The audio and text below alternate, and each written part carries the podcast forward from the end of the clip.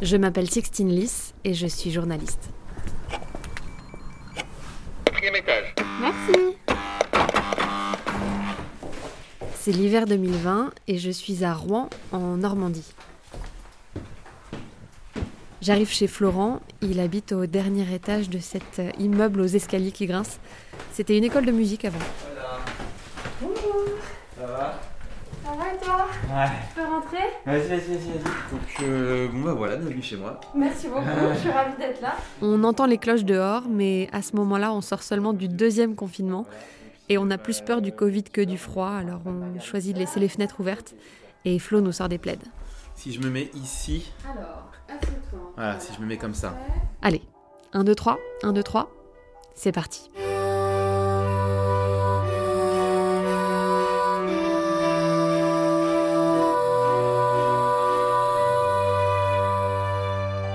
Un papa, une maman, épisode.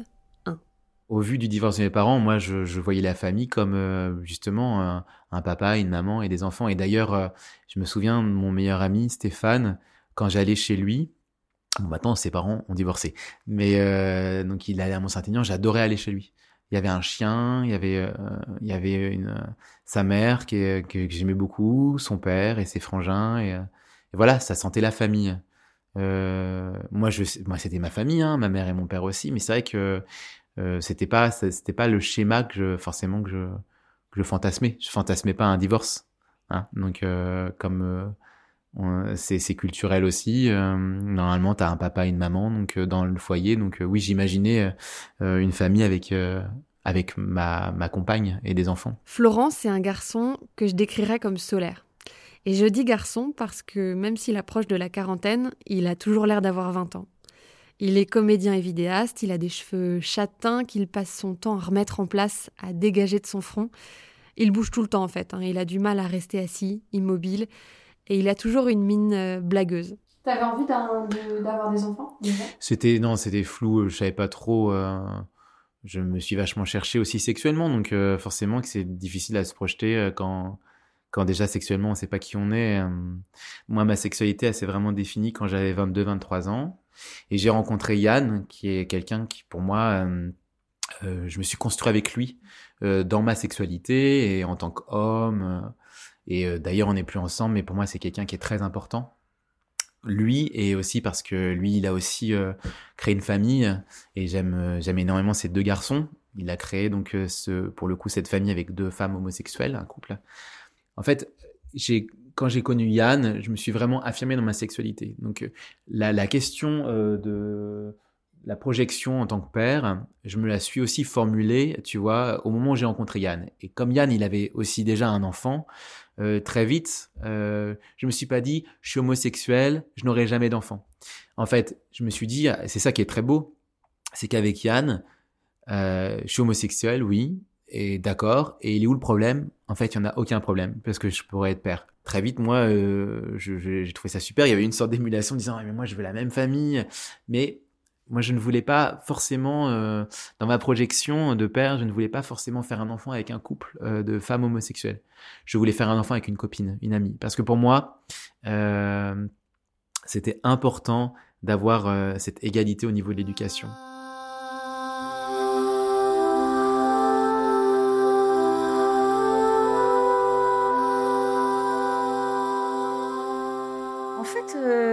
Moi j'aurais aimé grandir dans une grande famille, une famille nombreuse.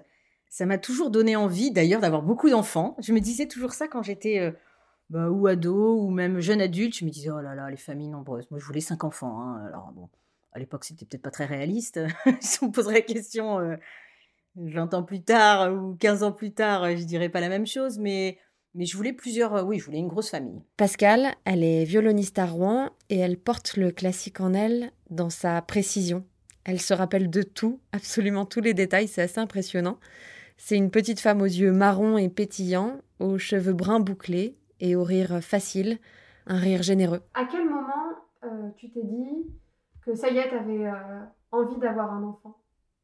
Est-ce que tu te rappelles? Mais en fait, euh, ouais, je me souviens bien. J'ai rencontré quelqu'un et puis euh, on est resté sept ans ensemble. Et en fait, très vite, je pense qu'au bout de on va dire, un an, un an et demi, je me, je me voyais bien passer du temps dans ma vie avec cette personne. voilà, ça se passait bien. J'avais envie de fonder une famille. Je me disais que ça pouvait être, voilà, vraiment quelqu'un avec qui j'ai envie de, de, faire ce projet. Ça ne s'est pas fait. Ça ne s'est pas fait. C'était quelqu'un qui me disait qu'il ne voulait pas d'enfant. Donc voilà, tu, je, tu forces pas. Enfin, tu vas pas. Un enfant, faut être d'accord à deux quand même pour le faire. En tout cas, dans mon esprit. Et du coup, euh, du coup, euh, j'ai, euh, bah, j'ai, j'ai pas fait d'enfant avec cet homme-là. Et quand ça, cette histoire s'est terminée, j'avais donc, on va dire, 32 ans ou quelque chose comme ça. voilà. Et puis, voilà, j'ai rencontré forcément des hommes après. Et bah, curieusement, aucun ne m'a donné cette même envie de fonder une famille. Et pourtant, là, il y avait quand même euh, une horloge biologique qui était très réelle. Je veux dire, autant à 25 ans, euh, c'est pas du tout euh, commun d'avoir ces idées d'enfant. Autant, bon, à 33, 34, 35, 36, tu commences à te dire, bon, allez, Pascal, faudrait y songer. Et ben, en fait, j'y songeais, bien sûr, mais je me disais, non, non, là, non, ce, n'est pas du tout. Dans mon esprit, c'était pas du tout des, hommes avec qui j'avais envie de fonder une famille. Voilà, c'est. Et puis le temps a passé. vu que maintenant j'étais pour le coup, euh, comment dire, euh, euh, j'assumais mon ma sexualité, je le disais à toutes les toutes les femmes qui m'inspiraient en tant que mère. Donc parfois ça pouvait choquer en disant ah oui d'accord parce que je disais bah voilà moi je, suis homo mais j'aimerais bien voilà j'aimerais bien avoir des enfants avec une copine et donc même si on était c'était pas parfois c'était pas forcément la meilleure amie ma mon amie le plus proche la plus proche mais je sentais qu'elle aurait pu être mère. Je lui disais voilà je lui disais voilà sache que donc j'ai comme ça glané, euh, j'ai enfin, semé des petites, euh, des petites idées tiens, de paternité euh, auprès de mes copines. Et puis à chaque fois, elle me disait Ah, mais ça peut être super dans le fantasme de la famille un peu moderne. Ah, c'est super. ok, quand j'aurai 30 ans, si j'ai personne. Puis le temps passe. Ok, si j'ai 35. Et puis maintenant, il y a trois ans, j'en reparlais avec une copine. Elle dit Oui, oui. Mais en fait, forcément que encore une fois, c'est culturel et qu'on a envie de faire des enfants avec la personne qu'on aime, qu'on chérit. Les années passent, je rencontre toujours pas un homme qui me donne envie de faire un enfant. Et puis je me dis, bon, il va falloir quand même prendre une décision parce que j'avais quand même des amis autour de moi qui étaient un peu dans le même cas, qui me disaient, moi, je ne peux pas concevoir ma vie sans enfant. Euh, je préfère faire un enfant toute seule, enfin, toute seule entre guillemets, euh, euh, c'est-à-dire qu'il n'y ait pas un homme avec lequel je fais ce projet. mais je veux avoir un enfant, coûte que coûte. Donc euh, forcément, j'en débattais avec elle et puis j'y réfléchissais très sérieusement. Et à chaque fois, je me disais non, moi pour moi, j'avais une très très forte un très fort idéal de la famille et pour moi, une famille, c'était deux personnes voilà qui sont qui s'aiment, qui sont dans la bienveillance l'une pour l'autre, qui qui s'aiment tellement fort qu'elles ont envie de faire fonder une famille. Voilà, pour moi, c'était très très basique et très naturel, enfin un schéma très classique en tout cas. Et donc je me disais ah non non non, euh, moi si je rencontre pas d'homme qui me donne envie, j'ai pas envie d'en faire avec n'importe qui ou encore moins toute seule.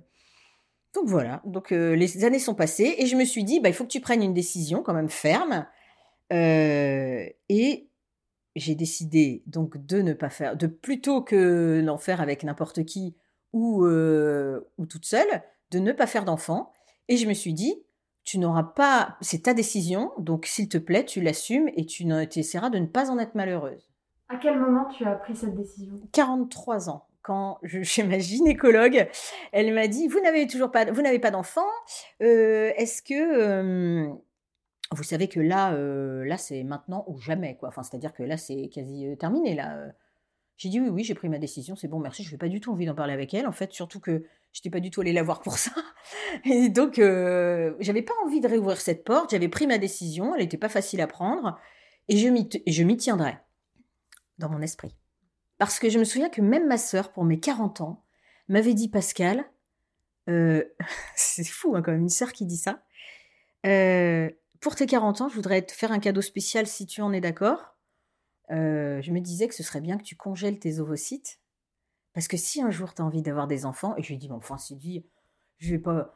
là, j'ai pas de, j'ai pas d'homme dans ma vie, je vais pas, euh, je, vais pas, euh, probablement pas. Enfin, le temps que je, je, sois bien avec quelqu'un, que je décide de faire un enfant, que ça vienne, euh, ça prendra des, années. Je vais pas faire un enfant à 50 ans. je lui ai répondu ça.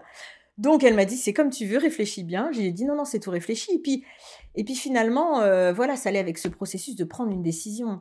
Et, et voilà ce que j'ai répondu à ma sœur.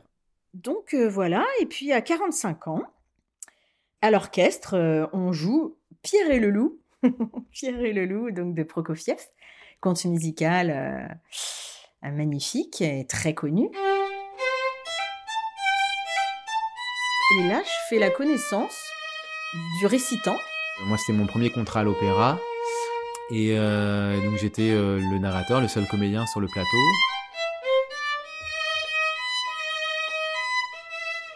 Voilà, le chef d'orchestre très sympathique. Et je vois une, femme qui avait un sourire euh, et qui me regardait, euh, un vrai soleil. Et en fait, euh, Pascal, elle aussi prof de violon. Et j'ai une amie, elle était élève de, de Pascal. Elle m'a dit, tu, tu verras, il y a une violoniste, c'est ma prof de violon, elle est super. Et euh, elle me l'avait pas décrite euh, physiquement. Et donc, je me suis dit, ça c'est Pascal, c'est sûr. Donc la connexion, la première connexion, c'était un coup de cœur euh, parce que euh, très vite il y a eu une empathie. Une empathie, elle, me voyait aussi moi euh, peut-être fragilisé, je sais pas. elle se disait putain, c'est vrai qu'on ne prend pas beaucoup en considération, Florent. On est dans notre musique et Florent il fait son taf et, je sentais qu'elle faisait le lien vraiment pour me rassurer aussi. Elle disait ouais c'est super. Elle était vraiment, elle, elle m'épaulait vachement. Et puis donc voilà, je le trouve très super sympa, super ouvert, euh, pétillant, euh, solaire. Euh. Et puis, il se trouve que cette tournée dure à peu près un mois ou un mois et demi. Je me souviens pas, mais on a fait énormément de dates dans plein de, petites villes et de petits villages aux alentours. Et puis nous, on se retrouvait tout le temps, je sais pas pourquoi. ouais, c'est ça, on avait envie de partager plein de discussions, plein de, plein de moments ouais, d'amitié naissante, quoi. Et on passe des après-midi entières à à refaire le monde, à, parler de nos vies et tout ça. Et je découvre que Florent, qui est donc homosexuel, a un projet, une envie d'enfant, euh, un désir de paternité euh, extrêmement fort. Alors, moi, à l'époque, j'ai 45 ans, lui, il en a 33, donc 12 ans de moins que moi. Donc, moi, je, ne, aucune porte ne se réouvre dans mon esprit à ce moment-là. Je, discute avec lui et, euh, et puis je réalise aussi à quel point c'est compliqué pour euh, ben, un homo de pouvoir envisager fonder une famille. Voilà, puis la discussion euh, ne s'étale pas. Il me dit quand même, et toi, t'as jamais eu envie d'avoir des enfants? Parce que c'est vrai que c'est intrigant, on est en face de, d'une femme qui a 45 ans, qui a pas d'enfants. Donc lui, forcément, me retourne la question. Et je lui dis, oh, aussi, j'ai toujours eu très envie d'avoir des enfants. Mais je voulais vraiment que ce soit avec euh, quelqu'un qui, que, j'imagine comme, euh, comme un père, un bon père.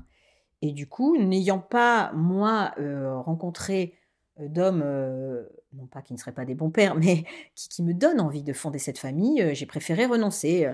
Et il me dit, mais là, t'as pas, t'as pas, tu te dis pas que tu, tu pourrais avoir des enfants. Je dis, oh, bon, non, je suis trop vieille, et voilà. Et puis, c'est vrai qu'au moment où Florent me dit ça, je, je, je connecte quand même. Je me dis, ben ouais, c'est couillon, il fait des enfants, moi j'en veux. Mais je me dis pas du tout, je connais pas plus Florent que ça. Je, je, me dis, bon, ouais, c'est vrai, 45 ans, j'ai pas l'impression d'être une, une, vieille, une vieille bonne femme. Voilà, donc c'est juste un, je pense, une conversation qui en tout cas me montre que Florent a ce désir de paternité énorme. Euh, on a beaucoup parlé, même après on se faisait des restaurants et euh, moi je sais que c'était à ce moment-là où ça allait pas très bien avec euh, mon, compagnon, avec Yann. Et donc elle a fait son rôle de confidente et on s'est rapprochés et un week-end j'avais envie de rassembler des amis à Oulgat. Et donc j'ai dit à Yann ah, bah, vas-y on, se fait au mois de mai fin mai un week-end à Oulgat. Et il y avait aussi les enfants de Yann. Et je dis voilà je voudrais qu'il y ait Pascal. Et donc lui il était ravi qu'il y ait Pascal. C'est la première fois qu'elle voyait les enfants de, de Yann. Et puis là, pendant ces deux jours, j'ai vu Florent, mais en plein exercice de, sa paternité, c'est-à-dire euh, ça lui était complètement naturel. Il était à chaque instant, on avait l'impression euh, qu'il avait un œil sur les enfants, qu'il était, leur, dès qu'il les voyait s'ennuyer, il proposait un jeu. on sentait qu'il avait une complicité magnifique avec eux. On sentait qu'il les aimait profondément et on sentait qu'il les aimait. Alors, évidemment, il restait à sa place de, de beau papa, mais qu'il les aimait comme si c'était euh, ben, ses, enfants, quoi, en fait, de cœur. Et puis, euh, vraiment, mais c'était, quelque chose de très, très fort que j'ai pas le souvenir d'avoir vu dans ma vie. Euh, pourtant, il y en a des hommes hein, qui sont formidables avec les enfants, mais j'ai pas souvenir d'avoir ressenti ça. Et c'est vrai que ça a été une sacrée claque pour moi. Et j'ai observé ça pendant deux jours, trois jours. Et là, j'ai eu un vrai pincement en me disant, mais en fait, t'as toujours rêvé de ça, sauf que t'as toujours pensé que, le, schéma possible, c'était un, schéma très traditionnel avec euh, un couple d'amoureux euh, qui fondent une famille. Et je me suis dit, ben, si t'avais rencontré, euh, si, tu t'étais retrouvé dans cette situation il y a 10 ans, qu'est-ce que t'aurais fait à 35 ans? Et en fait, je me disais, ben, je pense qu'à 35 ans, alors, je suis quelqu'un d'assez prudent dans la vie, mais je pense que j'aurais eu cette. Pas cette folie, mais cette. Cette envie et puis ce culot de le faire, je pense. Ce culot de le faire. Et voilà, et ça a cheminé dans ma tête. Et je voyais pas grand chose de ce qui se passait autour. J'étais très focalisée là-dessus, en fait. En plus, il avait une, super amie qui arrêtait pas de me dire enfin qui arrêtait pas de me relancer là-dessus pratiquement. Elle, disait ah mais Florent pourrait faire un enfant avec toi et tout ça. Et tout ça me rentrait dans la tête, ça s'imprimait. Et puis euh, voilà, je laisse passer euh, un mois, je crois. Et puis au bout d'un mois, en fait, j'en parle. Euh, avec, j'allais voir une psychanalyste et j'en parle avec elle. Donc j'étais plutôt en fin de psychanalyse et je lui dis quand même, il y a quelque chose qui m'a fortement perturbée. Euh, j'avais fermé cette porte. Euh, et euh, il y a quelque chose dans, mon esprit ou dans mon, cœur qui, qui l'a réouverte, quoi. Et je lui ai dit, c'est très perturbant. Voilà, je me suis aperçue, moi, que j'avais envie de demander à Florent. alors, tout en pensant qu'il dirait non. non, mais vraiment, à cause de mon âge, je pense. J'avais envie de demander à Florent s'il voulait qu'on fasse un enfant ensemble. Et moi, c'était toujours euh, le même baratin, les mêmes, euh, le même discours. C'est voilà, les filles, je vais être papa. Vous l'avez entendu maintenant. Voilà, si vous avez envie de rebondir sur, euh, sur ma proposition, n'hésitez pas. Et puis, en fait, Pascal m'a dit OK. Et là, en fait, je me suis senti con. Parce que je suis putain, en fait, presque mes propos, je, le disais et en fait, je le pensais plus. C'était un automatisme. Dès que je voyais une fille qui m'intéressait, enfin, que je trouvais extrêmement gentille et, et voilà, et qui, qui était potentiellement mon ami, presque je lui disais, en fait. Et donc là, euh, je me suis senti con et en même temps, je me suis dit waouh, c'est c'était comme pour Yann, c'est que bah là, on lui a fait une proposition, moi, on m'a fait une proposition, c'est une opportunité et euh, il faut la saisir en fait. Donc moi, tout de suite, j'ai dit euh, au bout de d'une heure, Pascal, je suis ok, d'accord, on y va. On se connaissait pas beaucoup, hein, donc c'est vrai que moi, ça m'a fait peur et en même temps, je suis ok, vas-y, on y va, il y, a pas de raison. Son âge m'a rassuré. Son âge m'a rassuré parce que je me suis dit, elle fait pas ça aussi comme ça sur un coup de tête. Euh, le fait qu'elle soit, qu'elle ait, donc elle avait 47 euh, ans, euh, ça veut dire que pour moi c'est rassurant parce qu'elle avait digéré le fait de ne pas avoir d'enfant et qu'elle me repropose après, je me suis dit voilà, elle voulait pas un enfant à tout prix. Donc moi c'était c'était très rassurant. C'était que c'est moi qui l'a réactivé et pas juste euh, elle cherchait pas un père quoi, un papa juste pour pour son enfant. Et puis là passe la nuit la nuit passant, forcément que moi je cogite beaucoup et lui cogite beaucoup de son côté.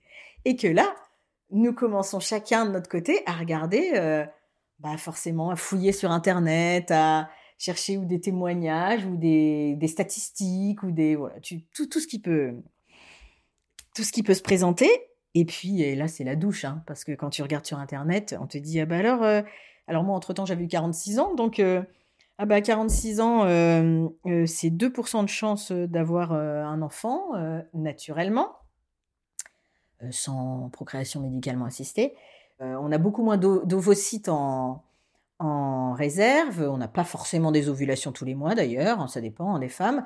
Et puis, et puis surtout, cette qualité ovocytaire contre laquelle on ne sait rien faire.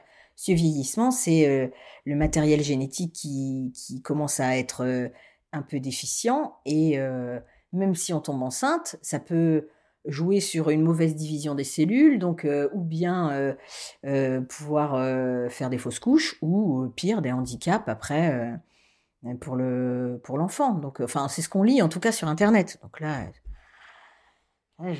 on devait se voir le lendemain avec Florent, on avait des têtes pas possibles.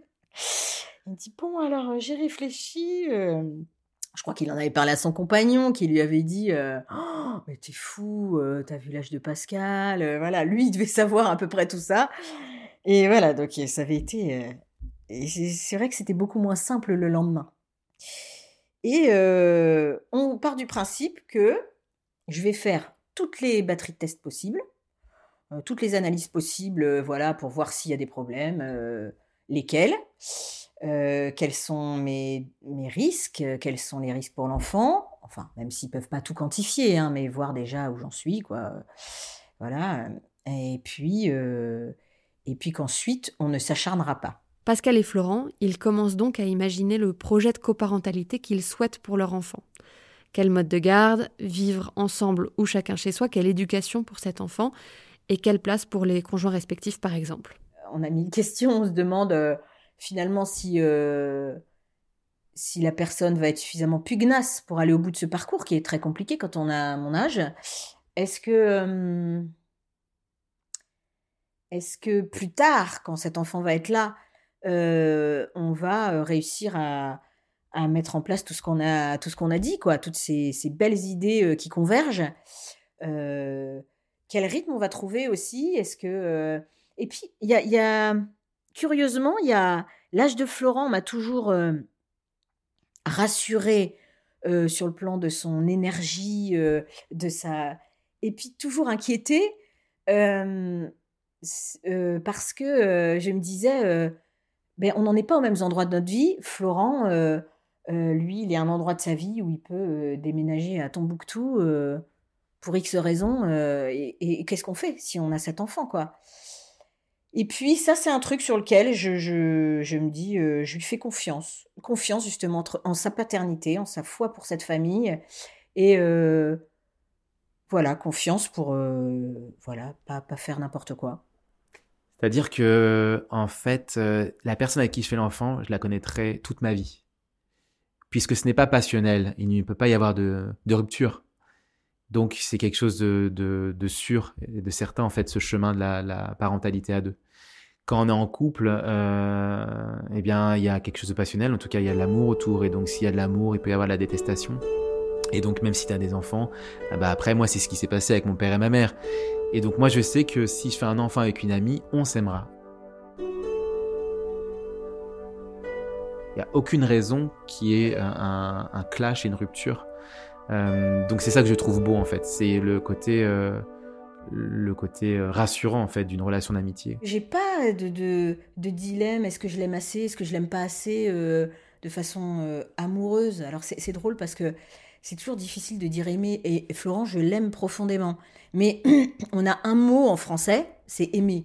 Alors on dit ah oui mais tu aimes ou tu es amoureuse. Être amoureuse pour moi c'est un état, c'est autre chose que aimer. On peut aimer de plein de façons. Et euh, j'aimerais bien euh, des fois euh, qu'on ait trois mots comme les Grecs. Philias, sorgé ou sorgé, storgé, sorgé et puis, et puis Eros. Voilà. Si on fait court, philia, c'est l'amour amical, l'attachement, l'estime. Storgé, c'est l'amour familial. Et Eros, c'est l'amour charnel, le désir, la passion. Donc s'il y a bien une façon dont j'aime pas Florence et Eros, mais toutes les autres, oui. voilà, et puis celles-là, elles sont... Elles sont tellement plus durables peut-être, enfin dans mon esprit en tout cas, ou dans mon histoire. Et donc euh, c'est un peu ce qui, mis bout à bout, a fait que j'ai vu Florent euh, vraiment euh, comme le père que j'avais imaginé pour mes enfants. Et ça c'est vrai. Et c'est pour ça, en fait, quand, quand il y a eu la manif pour tous et tout, je me dis, ces gens-là, ils, ils comprennent pas, en fait. Nous sommes tous les enfants première, deuxième, troisième génération. Il y a un peu plus de dix ans se tenait la toute première manif pour tous. un mouvement de contestation contre la loi Taubira autorisant le mariage homosexuel. C'était pendant le quinquennat de François Hollande.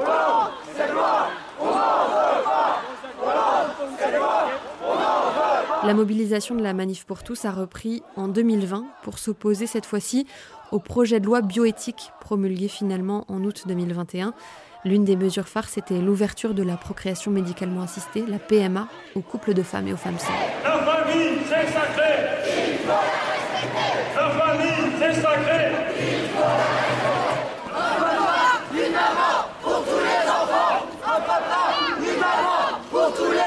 S'ils avaient dans leur euh, environnement euh, une cellule familiale comme celle de, de Yann, bah, ils se diraient, bah, en fait, non, c'est hyper rassurant parce que les parents sont hyper solides. Et en plus, euh, parce qu'on doit justement énormément réfléchir en amont à la parentalité, on est beaucoup plus préparé qu'un couple, on va dire, d'hétérosexuels on doit forcément se mettre d'accord sur les choses. Euh, on fait pas, on dit pas tiens, je veux, je veux un enfant avec toi et basta. Non, c'est toi ta vision de la parentalité. Même si on n'est pas forcément d'accord, il y a débat.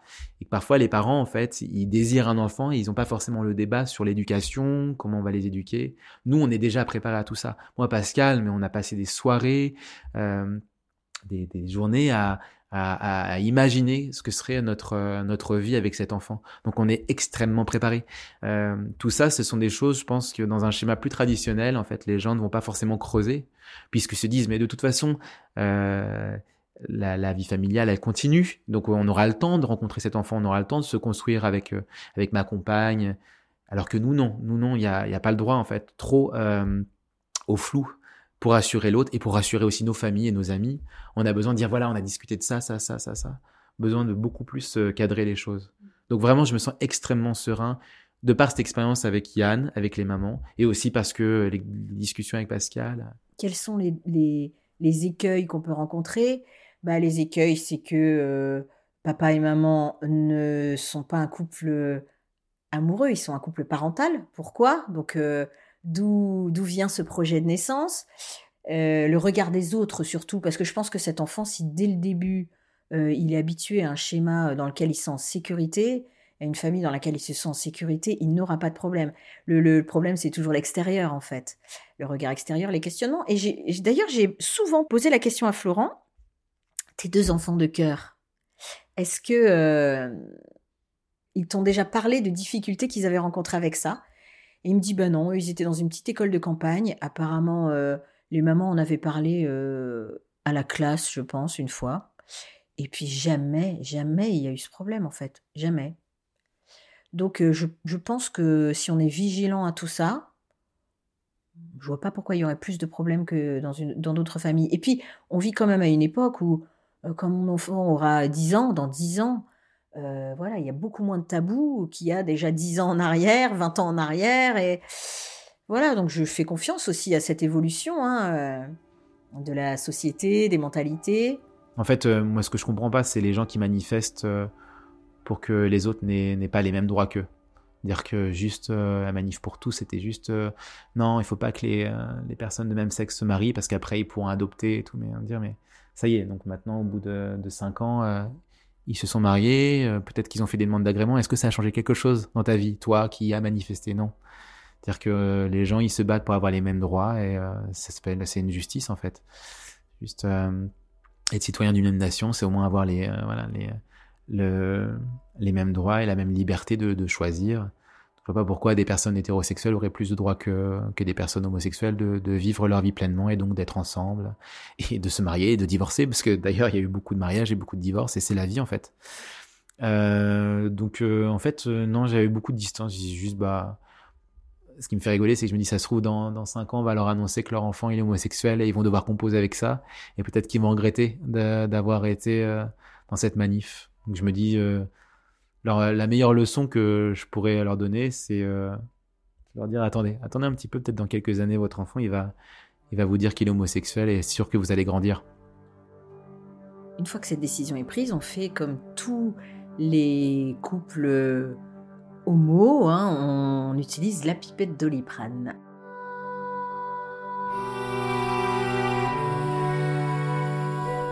Un papa, une maman est un podcast original de Sixteen Lys. La mélodie interprétée au violon par Pascal est issue du conte symphonique Pierre et le loup de Sergei Prokofiev. La musique est composée par Ludwig Broch et l'illustration est de Pauline Ramos.